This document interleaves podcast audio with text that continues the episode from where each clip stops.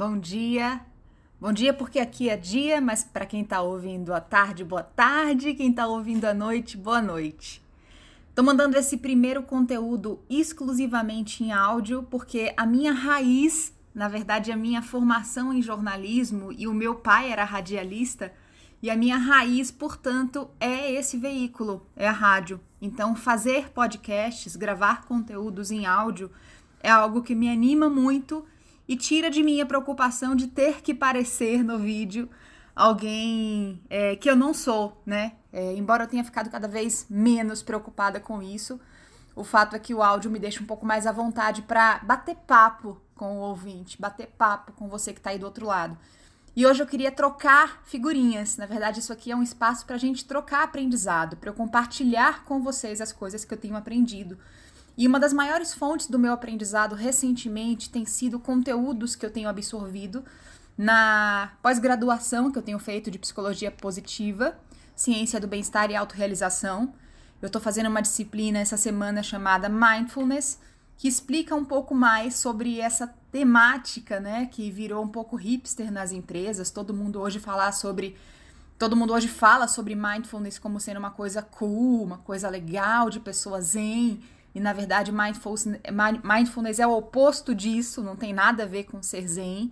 Ela nos proporciona e nos convida a um mergulho profundo em nós mesmos.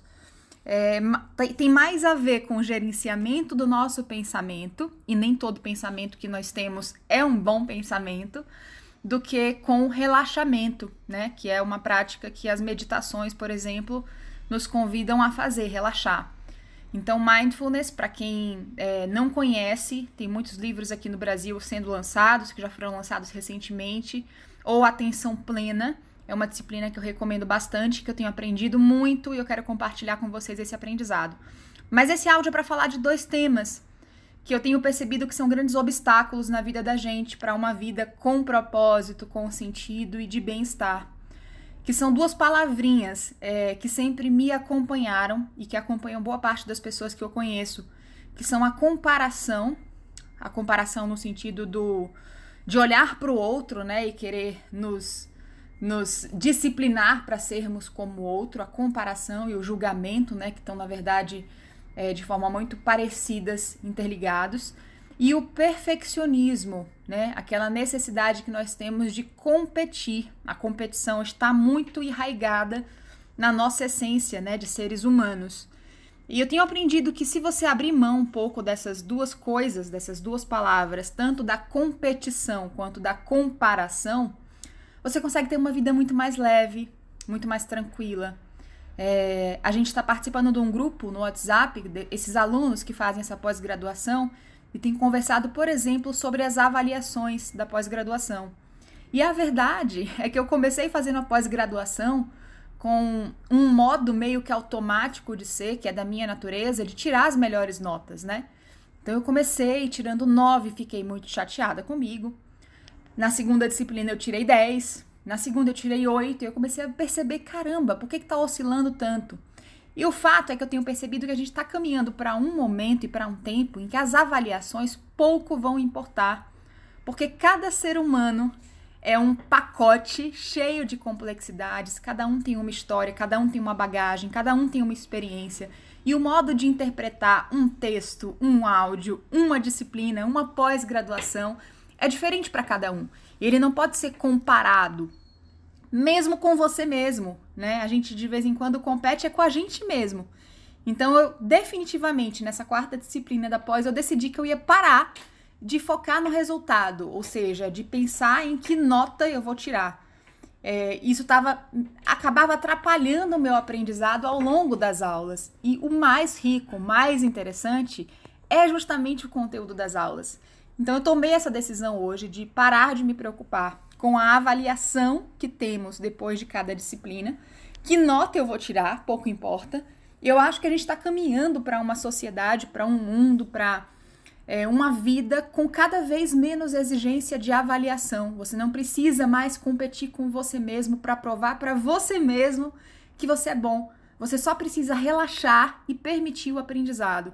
E é interessante que quando eu tirei esse mindset, né, de mim, da minha mente, que eu não quero competir, eu não estou estudando para tirar melhor nota, tá fluido, tá gostoso estudar essa disciplina, tá interessante observar e anotar e fazer as anotações, que é o meu modo de aprender. Eu aprendo muito anotando as coisas que eu estou ouvindo mais relevantes.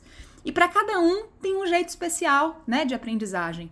Então fica a dica para você que está estudando ou que quer estudar, ou que mesmo sem estar estudando, está na vida, no trabalho, tentando competir, tentando provar para o outro ou para você mesmo que você pode ser melhor, baseado em métricas que nem sempre são realistas.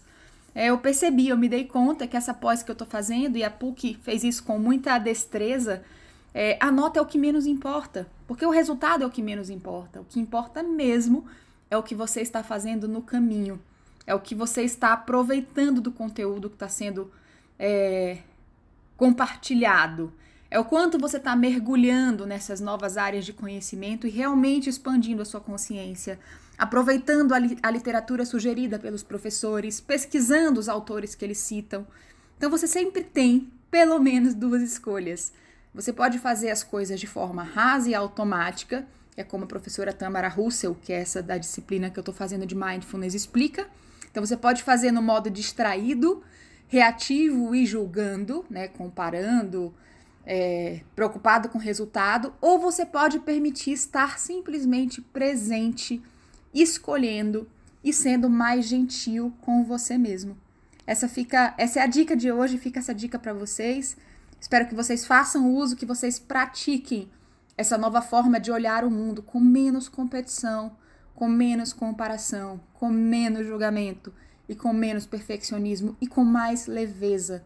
A jornada fica muito mais interessante quando a gente se permite simplesmente aproveitar o caminho, aproveitar a jornada.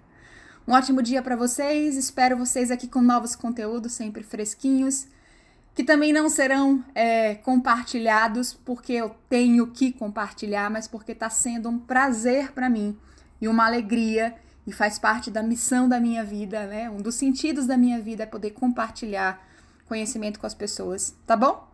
Um beijo grande e até os próximos!